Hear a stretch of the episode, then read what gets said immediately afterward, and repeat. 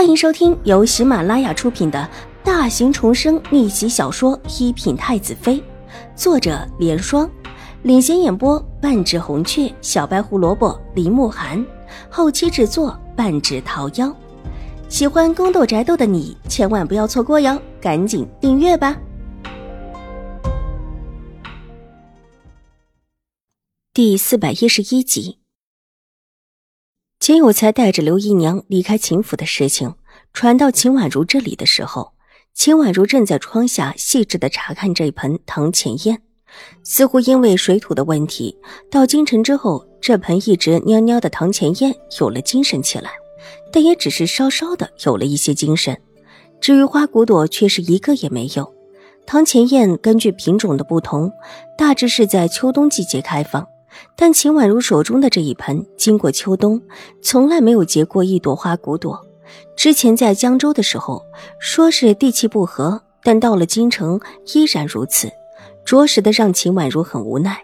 偏偏这盆花还是楚留臣托他养着的，他若是没有养好，这位若是想起来，恐怕又不会消停。对此，秦婉如也很无奈。小姐啊。将军为什么把那位钱大公子和刘姨娘送走了，独留下刘氏？清月把事情禀报完之后，不解的问道，一边接过秦婉如手中小小的酒壶，替她细致的浇起花来。秦婉如在小丫鬟送上的水盆中洗了洗手，又拿起金帕擦了擦干净，才缓缓道：“有刘氏在手里，秦有才就算是想干点什么，也是不能够的。毕竟……”刘氏现在还不到被休的条件呢，所以现在把刘氏捏在手里，对钱有才才有震慑力呢。那为什么把刘姨娘放出去啊？见水洒的差不多了，清月才放下了手中的小酒壶。刘姨娘和钱大公子在一起，可谓是名不正言不顺，纵然还有其他下人服侍，这两个人在一起也算是孤男寡女了。况且还是自己王帝的妾室。这两个人住在一起，原本就很吸引话题。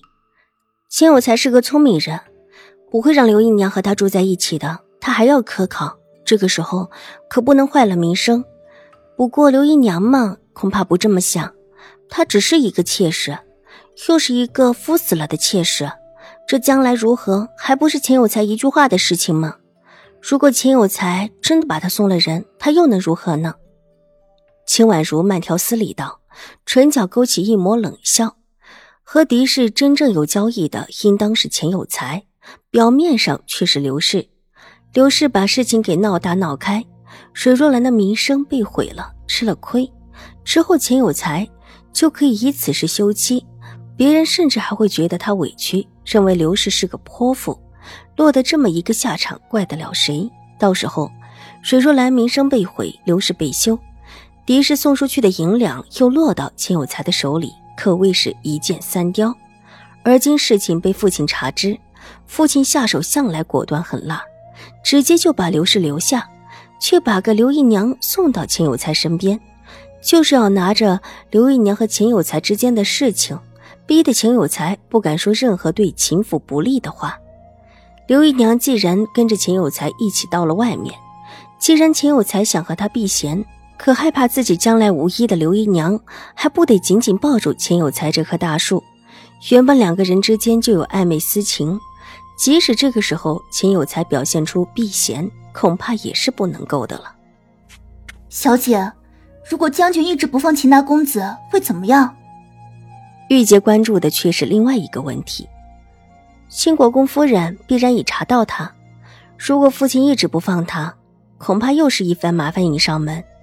毕竟钱有才是应试考生，虽然地位不显，这京中的应试考生一大批，兔死狐悲之下，可能会引出大事来。秦婉如眸色淡淡的，长睫垂落下来，掩却她眼中的那一抹幽深。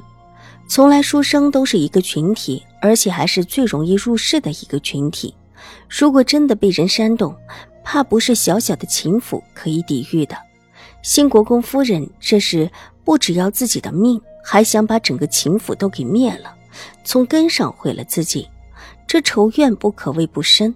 但这也让秦婉如越发的觉得自己的猜测是正确的，只是找不到证据罢了。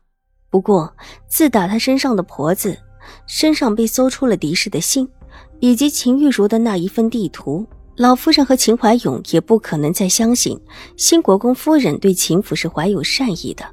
新国公夫人在假惺惺示好，自己也不用担心老夫人和父亲会同意自己和他们扯上关系。两个丫鬟听秦婉如这么一讲，脸色俱是大变。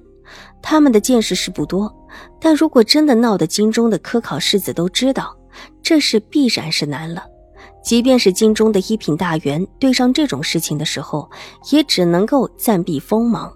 更何况秦府的根基不稳。这品阶又不高，狄夫人真是太毒了，她这是想毁了整个秦府啊！她不想，她不过是被人利用罢了，还以为只要是对付母亲。秦婉如冷笑：“狄氏既狠毒又短视，所以才会成为新国公夫人手中的利剑。”那将军为什么不去找狄夫人？父亲对他已经失望的不知要说什么，但由于永康伯府的存在。又不能够真的拿他如何，索性就这么关着，一直不出来就是了。秦婉如淡淡的分析道：“真的不放出来了，那可真是太好了。”玉洁先是有一些不服，但细想了一下，突然高兴起来。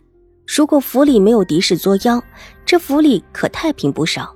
大小姐纵然也会整出一些幺蛾子，但毕竟这道行没有狄夫人深。况且大小姐现在自身难保，一直被禁足。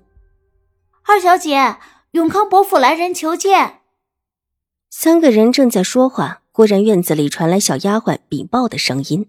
秦婉如皱了皱眉头，不知道这个时候永康伯府派人来见自己干什么，头微微的点了点，在当中的椅子上坐定，拿起茶水稍稍喝了一口，之后便放了下来。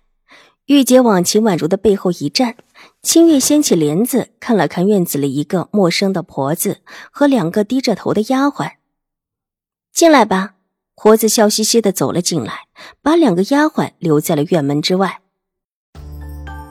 本集播讲完毕，下集更精彩，千万不要错过哟。